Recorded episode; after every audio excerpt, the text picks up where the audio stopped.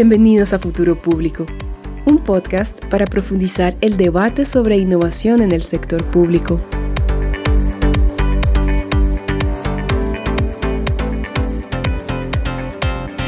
Hola a todos, bienvenidos al primer episodio de Futuro Público. Yo soy Alberto Burst. Y yo soy José Díaz, bienvenidos. Y bueno, gracias por acompañarnos en este nuestro primer episodio. Nos gustaría empezar el podcast con un tema que nos parece bastante relevante en los tiempos actuales. Cuéntanos por dónde va el tema, José. Hoy vamos a hablar sobre si necesitamos un Estado que sea motor de la innovación en el país. Eso con un gran signo de interrogación al final. Bueno, antes de empezar, no se olviden de que el podcast lo pueden escuchar por Spotify, YouTube y en prácticamente todas las plataformas conocidas. Eh, también no se olviden que nos pueden seguir en redes sociales, específicamente LinkedIn como Futuro Público. Y en Twitter eh, yo voy a estar publicando eh, en estos días con mi cuenta arroba Mendoza. Y a mí me encuentran como arroba Alberto Urs, todo junto. Y bueno, empezamos. Bueno, entonces sobre este tema la verdad que hay mucho Vox Populi, hay mucho de creencia, eh, mucho también fake news, si lo queremos ver de ese modo, sobre, sobre si los estados, los gobiernos, las ciudades, en general la gente que trabaja en el sector público, eh, tiene o no la capacidad de innovar. Y, y, todo ello confluye, al parecer, en que en realidad no, no tienen esa capacidad, ¿no?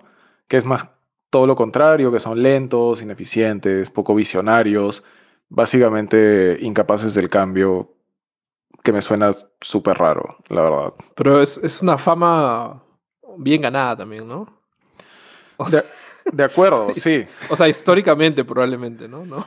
Sí, no digo de que esto sea gratuito, ¿no? o sea, es, es una fama ganada, pero también tiene mucho, bueno, poco también de fake news. O sea, tú has trabajado también en el sector público, igual que yo, y hemos podido evidenciar que, que existen estas, estas ideas, estos procesos, em, este, estos grupos de personas que en realidad sí están haciendo algo más que simplemente como tipear procesos, ¿no? Tipear como cosas de manual.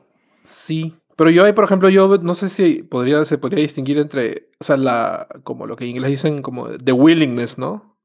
O sea, el deseo de innovar, el deseo de hacer algo, versus la acción clara de, de innovar. No sé si hay una, no sé si en las, en las encuestas que hacen sobre esos temas de innovación, hacen una distinción entre esas dos cosas, por ejemplo, porque espíritu innovador, gente que está cansada, gente que quiere hacer algo que, que aporte, que agregue valor, sí hay, eso sí muchas veces está ahí, pero sí, ¿no? O sea, eso es lo que a mí no me queda muy claro, ¿no? Porque como que, ok, ya mucha gente quiere, quiere cambiar, pero ¿cuántas medidas efectivas de, de, de, de, experimentación, cambio? Eso sí, no sé si es... Sí, esto también es un poco parte del, de, estas, de estas creencias, ¿no?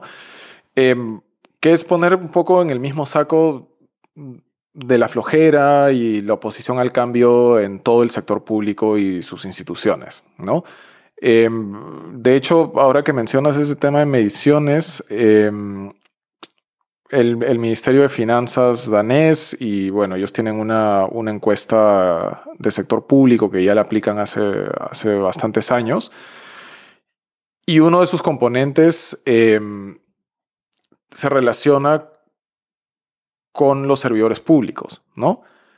Es decir, su, no solamente su desempeño, sino también esta disposición para innovar o, por ejemplo, para aceptar ideas de otros, de otros sectores, inclusive del, sector público, del sector privado, perdón, o desde la gente. Entonces, y los resultados son bastante, bastante prometedores, ¿no?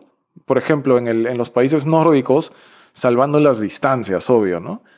Te dicen que eh, más o menos el 25% de lo que se podría considerar innovación pública proviene precisamente de el escuchar y el incorporar ideas desde el sector privado, desde la población, em, que son valiosas, ¿no? Entonces estamos hablando de que, de que sí hay como mecanismos que pueden ayudar a que a que el sector público sea un poco, un poco más dinámico, ¿no? Y que, y que la gente que trabaja ahí también refleje eso. Sería interesante, por ejemplo, ver para el caso peruano. Eh, yo tengo entendido que el año pasado trataron de hacer una. La Secretaría de Gestión Pública hizo una encuesta justo, creo que una semana o semanas antes de, del COVID, que, pero era una encuesta que al final no, no lamentablemente no, no, no, no, no lo han publicado, me parece, los resultados. Pero sé que más de 15.000 funcionarios este, respondieron la encuesta, y creo que era de ocho preguntas, pero era más por el lado de, me parece que era más por el lado de, de tu experiencia, cómo podríamos ayudar para destrabar, ¿no? claro, al final, digamos, destrabe también es, es innovación, em, pero no se lo toma como tal, ¿no? el, el, destrave tal cual que a mí personalmente me suena una palabra muy dura, ¿no? Cuando dicen el Estado, destrabar el Estado, ¿qué significa eso? Como, como que estamos oxidados, que...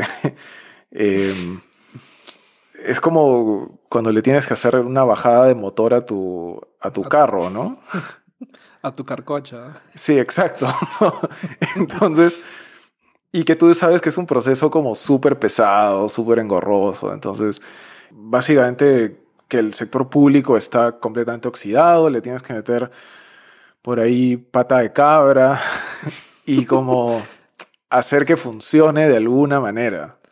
Pero ese es el, ese es, y ha sido y siempre va a ser el caballito de batalla de, de un sector grande de, de la política, la sociedad, que siente que ese es el rol del, el rol del Estado, más allá de regular si hay fallos en, el mercado, digamos. Lo segundo mejor que puede hacer, creo, es ayudar a destrabar, ¿no? De acuerdo, sí. O sea, y ese es uno de, los, de las funciones del Estado, creo, ¿no? Eh, al menos del sector público, no hablemos de Estado, pero es destrabar, es hacer la vida más fácil para, el, para la sociedad, para el sector privado. Em, pero eso, en el fondo, es innovación. O sea, el destrave no solamente significa decir, ah, esto no funciona, sino es, hay todo un proceso de reingeniería detrás, hay todo un proceso de pensar cómo se hace esto. Sí, es una chambaza también. Exacto, es súper duro. Entonces, porque no solamente es cambiar ese procedimiento, es cambiar probablemente todos los reglamentos que hay detrás. Sí. Em, y está amarrado ahora mucho al tema de, o sea, claro, la digitalización, ¿no? Porque si tú quieres destrabar, claro, necesitas ahora tratar de a la par también digitalizar un poco, porque eso es este, lo que, digamos, la sociedad y las empresas quieren es hacerlo todo por Internet, por ejemplo, ¿no? Entonces, este, es una chambaza, en verdad. Sí, exacto. Y ese proceso de destrave involucra también capacitar y mejorar las habilidades de los servidores públicos. Porque hay probablemente muchos equipos que, que no entiendan o no eh, como abracen, digamos, el, estos conceptos de digitalización, de reingeniería, políticas públicas pensadas en el usuario, etc. Esa dinámica de introducir eh, nuevas habilidades, de introducir nuevos conceptos en el sector público que van a tener impacto sobre no solo los procedimientos o lo que estás tratando de destrabar, sino también sobre futuras políticas públicas. Eso, desde mi perspectiva, eh, creo que también es innovador. Y eso es uno del... Perdón, no, sigue. No, pero ahí, creo que ya hablamos más de, de crear capacidades, ¿no? Porque una cosa es destrabar, el acto de destrabar, que es una cosa, y la otra cosa me parece que es como lo que ahora se habla mucho de generar estas capacidades más dinámicas en el Estado, de responder a, a cosas rápidamente, a, hacer cosas pensando en el ciudadano, ya no centrándote en, tanto en, en la norma, por ejemplo. O sea, de acuerdo, no va con la otra, pero yo lo veo como un poco como dos cosas. Solo como para, digamos, como contraargumento, lo que sucedió en Alemania en la primera ola del COVID. Hubo un intento de destrabar, ¿no? Ciertos, ciertos procedimientos eh, de cara al ciudadano para atender de mejor manera en la primera ola. Procedimientos como las emisiones de visas o de permisos de trabajos para no residentes, las ayudas financieras a pequeñas empresas o pequeños locales como, como clubes, como bodeguitas. pero todo sucedió precisamente de cara al ciudadano, pero ninguno de los de estos procesos en realidad tuvo un cambio hacia atrás. Es decir, yo podía hacer mi trámite, que de hecho lo hice, yo hice mi trámite online a través de una plataforma que lo recibieron y simplificó todo el proceso porque ya no tuve que ir a, a la alcaldía en este caso como para hacer todo. Pero al final terminó siendo lo mismo, ¿no? Porque tenía que esperar un mes, dos meses o tres meses como para, para estos procedimientos. Entonces, sí, hablamos de un destrave, pero si no hay un cambio detrás, y eso creo que tiene que ver también con incluir a los servidores públicos en, en qué es lo que tienen que hacer para que este destrave realmente funcione. Mm, estamos hablando como que de un proceso de innovación súper limitado, ¿no? O sea, yo creo que también eso, eso se refiere un poco a esta... La página web, por ejemplo, ¿no? Como que solamente cambias la cara, lo pones más bonito, pones un diseño más chévere, pero eh, el back office, como le dicen, claro, sigue siendo unos procesos que están basados en papel, por ejemplo, ¿no? Y que, que va de tal de, de, acá para allá, que tal persona lo firma, y lo devuelve, la secretaria para allá, el jefe lo tiene que aprobar y la, la, la, la. Y este sí, o sea, también es un tema que, que yo he escuchado, por ejemplo, también en Perú. para hacer servicios digitales, por ejemplo, también hay. Es muy difícil. O sea, tú puedes un poco como. De una manera agilizarlo, pero cambiar, cambiar la naturaleza del proceso a digital ¿no? Es otra cosa, pues, ¿no? Eso, o sea, eso sí es... Son, son dos cosas distintas. O sea, pero, pero el hecho de cambiar el proceso, así no vaya digital, eso también es innovación. O sea, y para esto, en verdad, no quiero sonar como que todo en el Estado es innovación y como que cualquier cambio mínimo ya. Pero creo que lo que estamos hablando, o sea, todos estos ejemplos que ya hemos mencionado, creo que van mucho sobre cómo se mide la innovación, ¿no? O sea, nosotros hablamos desde nuestra experiencia en el sector público, nuestra experiencia como ciudadanos, pero, pero en realidad, claro, no existen métricas de innovación. ¿Cómo mides la innovación pública?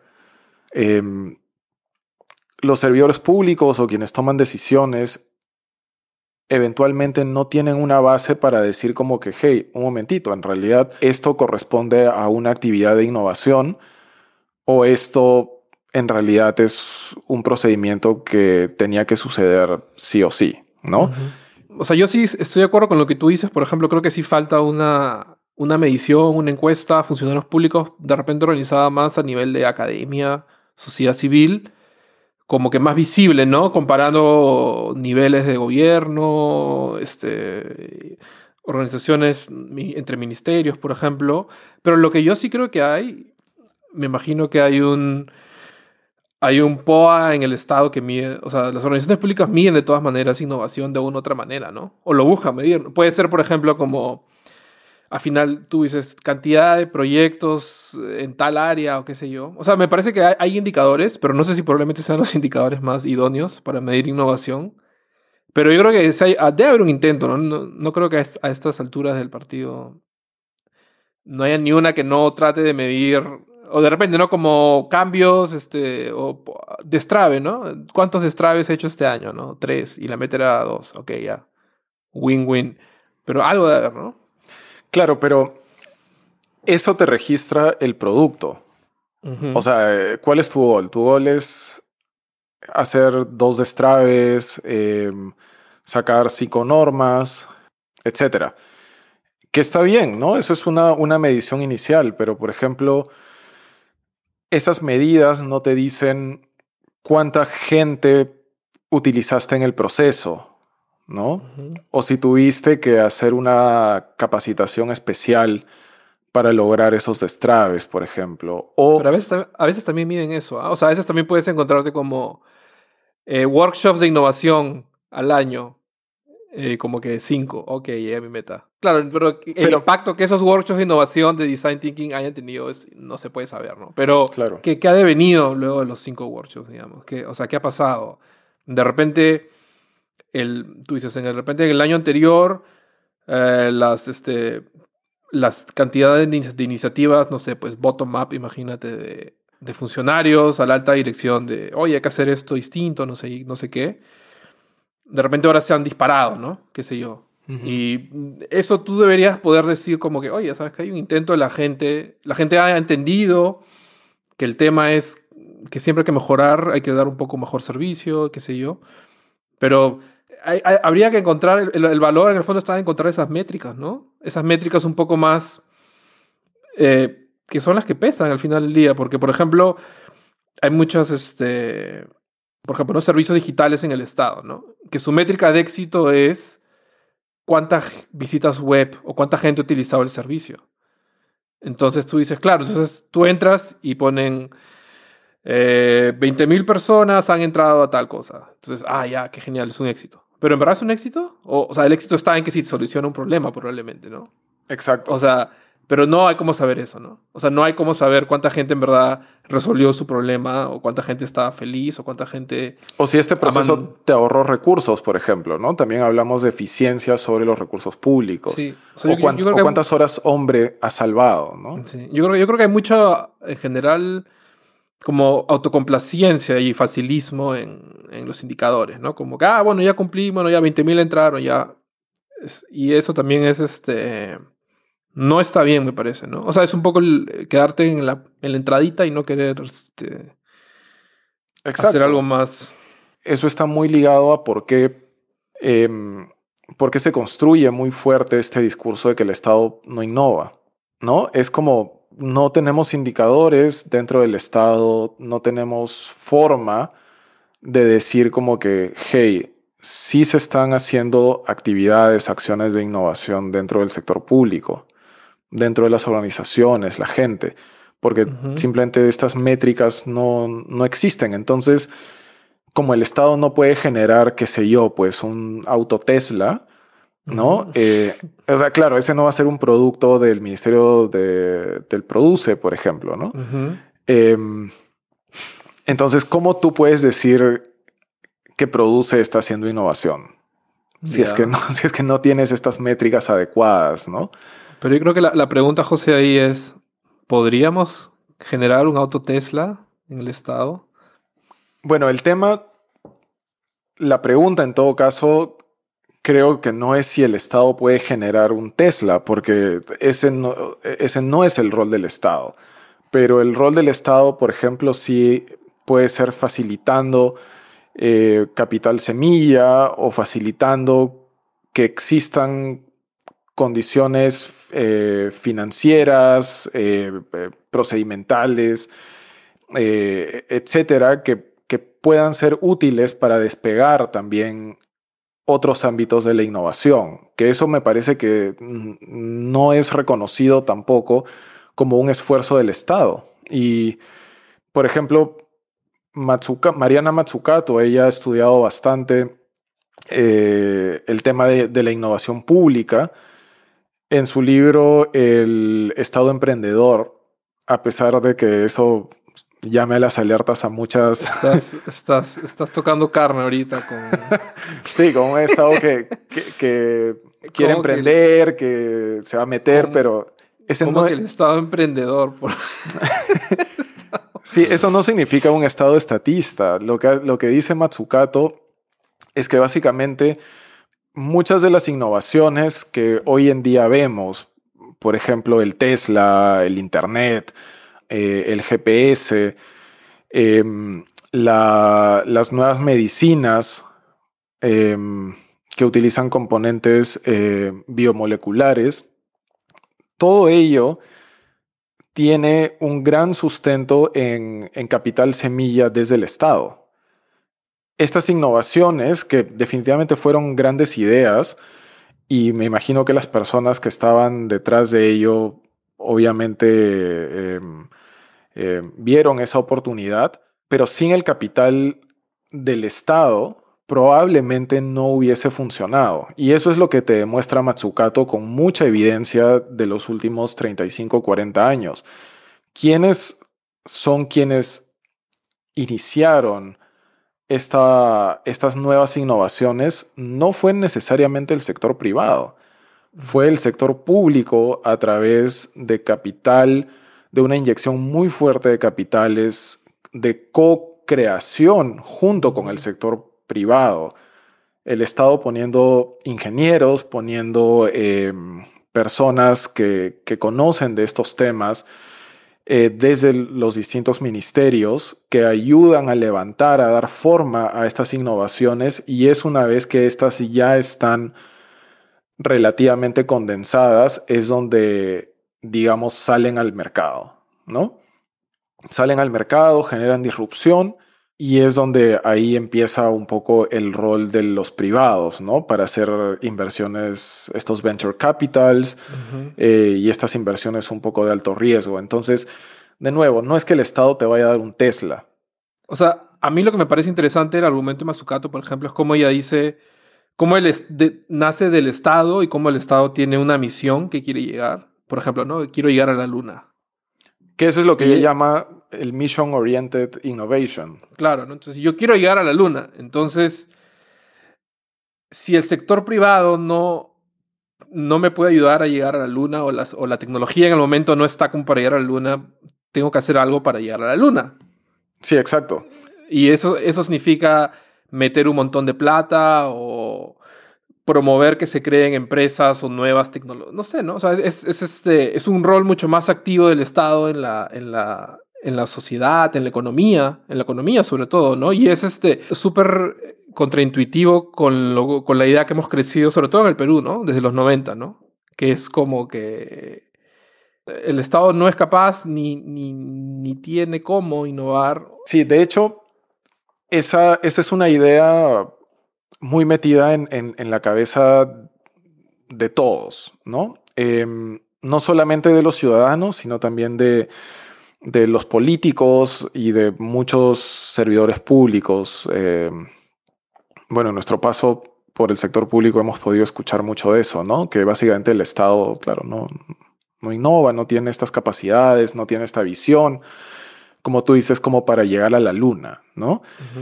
Eh, y, claro, lo que te demuestra Matsukato es de que sin esa visión desde, desde el Estado, muchas veces el llegar a la luna o el tener el Internet, el GPS nuevamente, no hubiese sido posible, porque básicamente alinearon los presupuestos, los indicadores, etcétera, con esta, esta visión, este gran objetivo, ¿no? Y eso me hace acordar mucho a lo que creo que Jaime de Altaos y, este candidato Alejandro Cabero eh, mencionaron hace como un mes o un mes y medio en medio de todo este debate de si crearon un ministerio de ciencia y tecnología e innovación. Que básicamente saltaron y dijeron, bueno, la innovación solo viene del sector privado, ¿no? Y que la clave para innovar es solo crear como eh, mercado, mercado, mercado, y el Estado tiene que desaparecer completamente de esa figura. Pero lo que te dice Matsukato, lo que te muestra esa evidencia es de que eso no es cierto. Sí, o sea, es totalmente, claro, es totalmente lo opuesto, pues. Y, y, y, ahí es este. Y eso es lo gracioso o lo triste, quizás, de cómo vivimos cuando estamos en nuestra burbuja peruana y más, más me has hecho acordar que a veces en estos CAES, estos, estos eventos grandes de empresarios, por ejemplo, invitan pues a Paul Krugman, no sé, gente pues ya mega super hiper level. Entonces, por ejemplo, lo que muchos de, estos, de estas personas te dicen, claro, ustedes necesitan más Estado, por ejemplo, ¿no? Claro. Y claro, y es como que tú, supongo que todos aplaudirán al final, ¿no? Pero de ahí lo que queda porque es Paul Krugman o es Mariano claro. que no los puedes no aplaudir. O sea, no sé si el Estado está haciendo un comeback. Probablemente creo que sí. La tendencia es que el Estado está haciendo un comeback. Hay que preocuparse no por el Estado, pero, pero como que acá es como que nadie quiere, ¿no? O sea, seguimos con no, no, no, no, no, como lo que decías tú de Jaime Altaus y, el, otro, y el otro candidato. Como que ese discurso acá en el Perú, pues es como que... es un discurso que la gente le tiene miedo y con razón, ¿no? Como lo dijiste al inicio, o sea, no es de que, eh, a ver, el Estado se ha ganado también, el sector público se ha ganado un poco a pulso, ¿no? Esta, esta mala fama de que no somos innovadores, etc. Y entonces todos estos, todas estas cosas creo que construyen este, este discurso de que, de que, claro, el Estado simplemente está lleno de gente que, no le interesa el país y por lo tanto es gente que no va a innovar porque no quiere la mejora eh, ni de los servicios públicos, no quiere que las empresas crezcan. Es como que está opuesto a todo eso. Pero en realidad, em, como no hay evidencia que te diga lo contrario, ¿no? que te muestre como anualmente como, hey, en el Estado sí se innova en determinado porcentaje, o X por ciento de, nuestro, de nuestra fuerza laboral pública sí tiene capacidades de innovar, por ejemplo, no tienes forma de, hacer un contraargumento válido. Sí, no debe ni existir una línea de base en realidad de, en dónde estamos. Para Perú no. Si, existirá en, quizás en algún no sé. O sea, para Perú no. Si, servir, por ejemplo, tiene una, una algo. Pero hablando de personas, pero... Eso sería importante saberlo, ¿no? Em, por ejemplo, si es que existen estas, estas mediciones eh, dentro de Servir, capaz dentro del Ministerio de Economía y Finanzas, dentro de PCM, a ver, em, que sí existen en otros países, ¿no? La OSD, por ejemplo, eh, de nuevo, los países nórdicos, hacen muchas de estas mediciones precisamente para mostrarle a la población y también al sector privado que, está que puede estar interesado en hacer alianzas, por ejemplo, con el sector público, de que sí son capaces de innovar. Em, el, de nuevo, la, encuesta de innovación pública de los países nórdicos, eh, las encuestas a servidores públicos em, en Australia y Nueva Zelanda, por ejemplo, Colombia, que está ya embarcada en, realizar una encuesta de innovación pública, te demuestran de que, de que es necesario construir información para, para mejorar la capacidad de respuesta del Estado en general, ¿no? Respecto al tema de innovación, obviamente. Como que veo muchos, hay muchos, se está invirtiendo mucho en capacity building, creo en muchas organizaciones públicas como que está entrando el tema de, oye, centrado en el ciudadano, identifiquemos el problema, hagamos un prototipo. Yo creo que eso ya se está volviendo como la norma casi de, de, de, no digo que en todo el Estado, ¿no? Pero menos creo que el Poder Ejecutivo, al menos creo que eso ya está un poco entrando fuerte. Pero, ¿a dónde está dirigido eso? O sea, eh, ok, hacemos los... De nuevo, volviendo al tema de los workshops, ¿no? Hacemos los workshops, bacán, traemos el facilitador, hacemos unos papelógrafos bien bonitos, encontramos un, uno o dos problemas, no sé qué, prototipamos, pero al final, cuando la, la, hora, la hora de la hora, ¿en qué queda eso, no? Y, es, y esa es la gran pregunta que nos lleva a Matsukato de nuevo, ¿no? ¿Cuál es la misión de la unidad o de la dirección o del ministerio que está haciendo eso?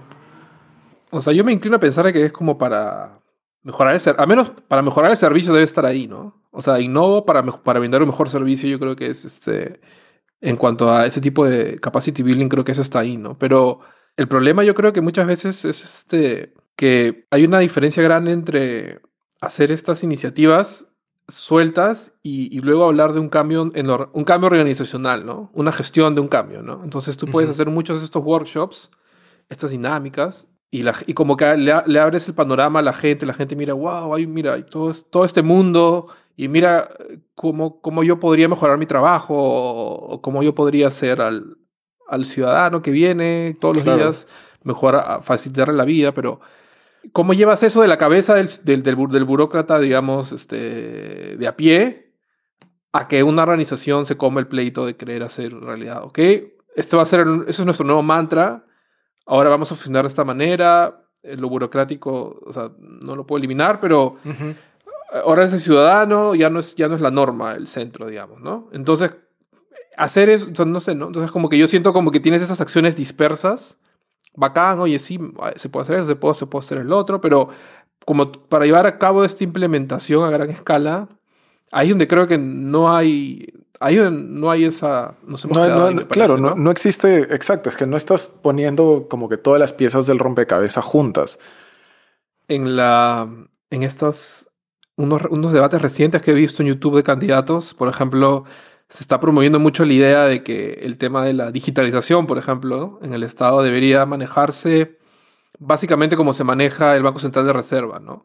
Una entidad privada, separada de la sociedad, totalmente funcionando independientemente, sin una, digamos, rendición de cuentas claras al, al estamento político, ¿no? Y me parecía interesante porque, porque por ejemplo, ¿no? si agarramos un tema de, de la digitalización y lo asumimos como innovación, es un tema complejo, ¿no? Social, no es un tema de macro de, una, de cómo mantener la estabilidad de la moneda, por ejemplo, ¿no? Que me parece que es algo más técnico. Creo que no se dan cuenta de que el trasfondo, lo que ellos están diciendo es necesitamos una entidad estatal que pueda em, movilizar todo el tema de la digitalización en el sector público y eso es como más Estado, básicamente.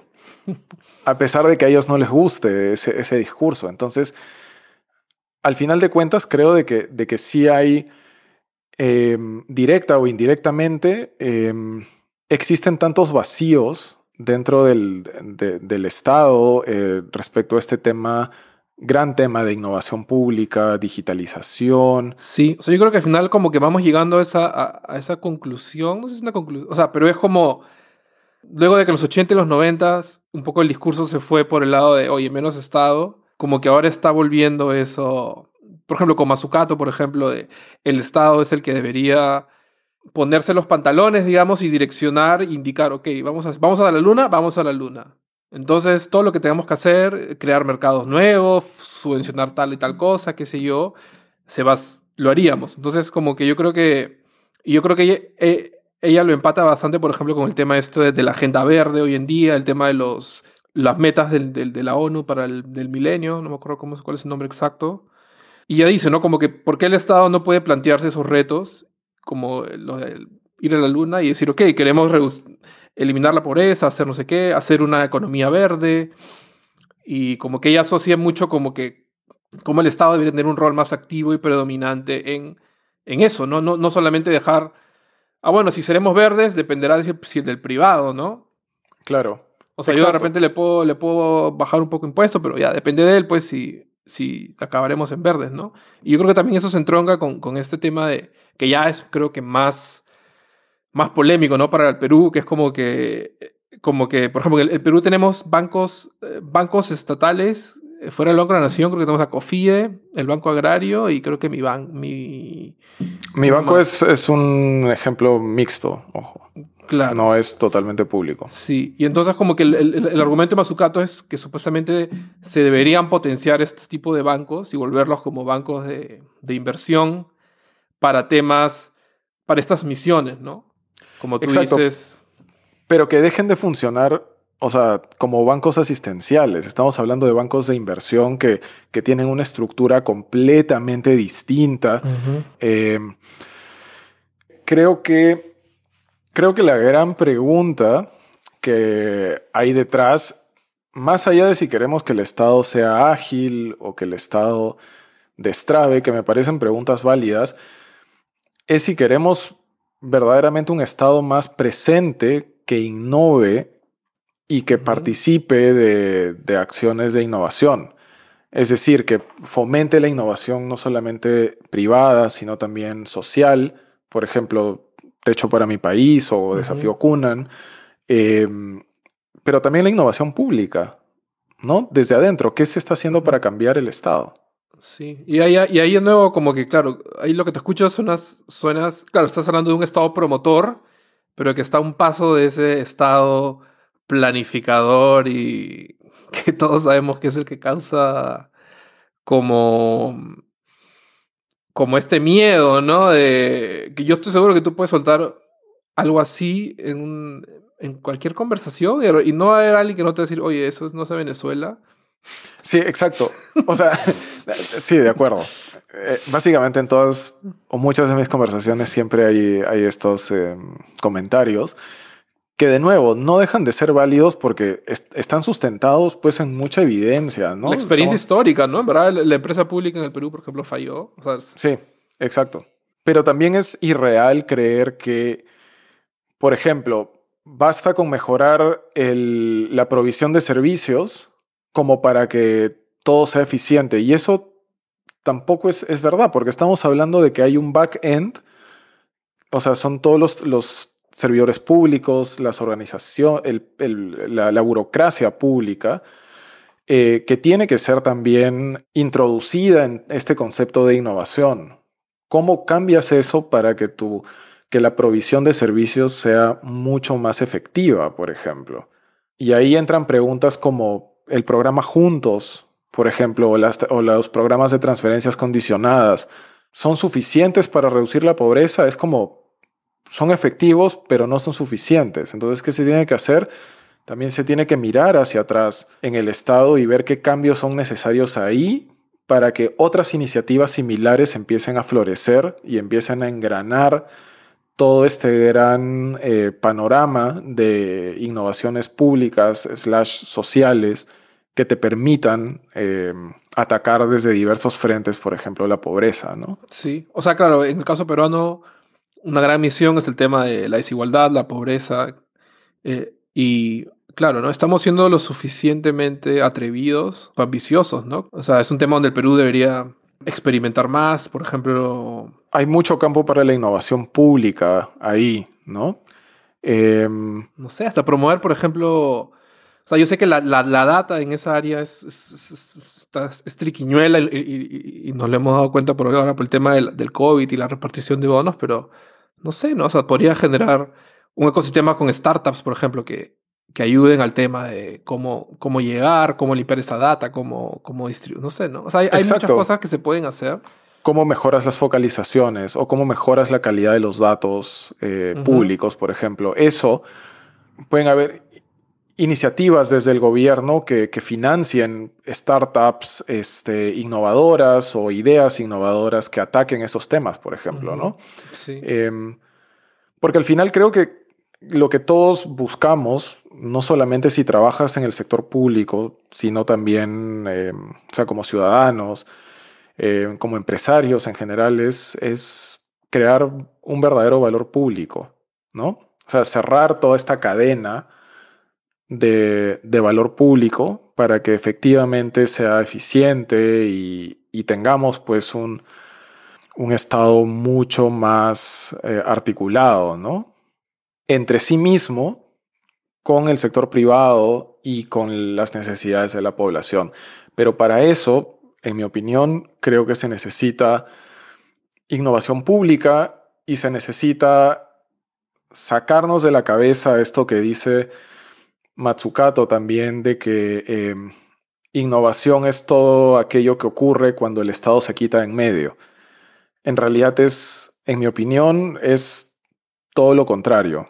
Y de hecho, bueno, la data de Matsukato lo sustenta hasta cierto modo, ¿no? Entonces, por favor, más Estado. Queremos más Estado. Sí, a pesar de que suene... preséntate, preséntate con una plancha política con eso y ya, te quiero ver. Y sí, vamos a perder. Este... es más Estado, pero smart. Oh, O sea, un, es un estado, twist. Exacto. O sea, no es más estado como meterle dinero y empezar a crear organizaciones públicas así como locos, ¿no? lo único que me quedó de lo que acabas de decir es que cuando formes tu plataforma política, no te olvides de decir más estado pero smart.